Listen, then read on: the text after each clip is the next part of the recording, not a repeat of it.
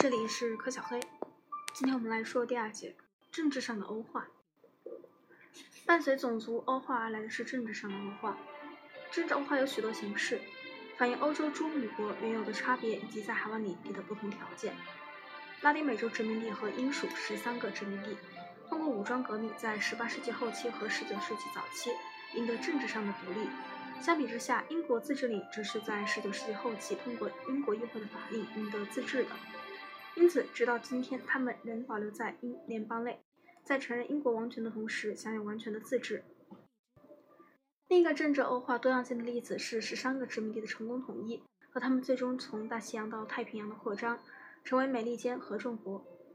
拉丁美洲经历了政治上的分裂，政治欧化多样性的最后一个例子是英国和美国自治领的政治独立稳定与拉丁美洲的无休止的军事政变的对比。直到今天，美国一直沿用1787年的宪法，而拉丁美洲国家则平均美国已采用过十部不同的宪法。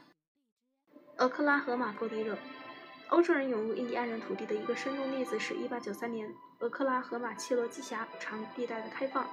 下面是个叫比利麦根提的参与者的描述：我已不知不觉地进入了这一地带，挑选出我想要登记的地方。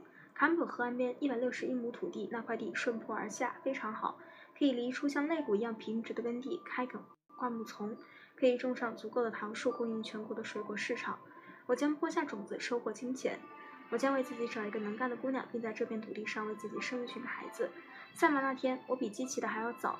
八点钟时，也就是开始前四个小时，男人们和马匹紧挨着聚在一起，即使是闪电也不能打散他们。男人们像狗一样互相咒骂、咆哮，因为他们都想把自己的马车插到别人前面。他们挥舞拳头打了起来，狗也咬作一团。十一点五十分，还有十分钟，大混乱的局面即将被打破。每分钟都像你一生中的年一样。十一点五十五分，但是紧接着士兵却没有注意到，我的马的前蹄已越过线二英尺多。十一点五十九分，当官方发令者踩在起跑线上时，这时的说话声像成群的野蜂一样嗡嗡响。他一手拿表，一手拿枪，看了看表，就举起了枪。向天空开了一枪，车轮转动，鞭声响亮，蹄声轰鸣，赛马开始了。在我的周围，车轮与马鞍较量，人与人竞赛，马车撞击着马车。为了让马跑得更快，马皮都被鞭子抽得血红。驾车人站在马车上，一旦别人的马靠得太近，就用鞭子抽自己的马和别人的马。我们一到河边，我就跳下马车，跳到我挑选的那块地上。我抓起石头和木棍，把我的一百六十一亩地画出来。当我放下最后一块标志物时，我从三角叶杨树上撇了一根树枝，把我的大手帕绑在上面。因为法律规定，当你占完地后，必须竖起一个类似于旗子的标志。然后我站了起来，向第一块可以称为是自己的土地望去。我的心砰砰直跳，声音和刚刚留下的马蹄声一样响亮。你现在是个人物了，比尔。我对自己说：“你有最好的马，你圈了一块最好的地，你超过了他们所有的人，真的。”你将来种的地也会比他们所有的人都好。Bill McKenzie, Twelve Fever, Harold Priest, Living Pioneers, Thomas White of Cromwell, 1952。黑奴广告。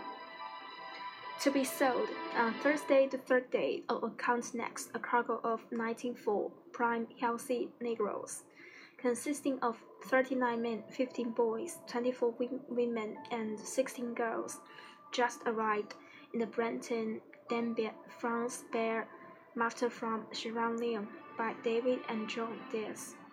黑奴广告，这是一幅1769年的单面印刷的广告，说是有一船西非奴隶将运到南加利福尼亚的加利斯顿。当时奴隶占殖民地移居者的三分之二以上，运来的奴隶男女的数量已基本相等。这一做法最终有有利于奴隶家庭和社区的形成。总之，政治上的恶化涉及到欧洲政治制度向海外领地的移植，但是在这一移植的过程中有适应有变化。今天，如果一位加拿大或澳大利亚的政治领导人发觉自己在领导一个其派系利益、民族集团及大城市领导机关的平衡颇不稳定的美国政党，他会全然不知所措。如果让他面对拉丁美洲的政治及其接连不断的出现的种种宪法和形形色色的军事首脑，他会更加手足无措。我们下一节会讲到第三节经济和文化上的文化。这里是第三十三章南北美洲和英国自治领全球通史，从史前史到二十一世纪。我是柯小黑，我们下次见。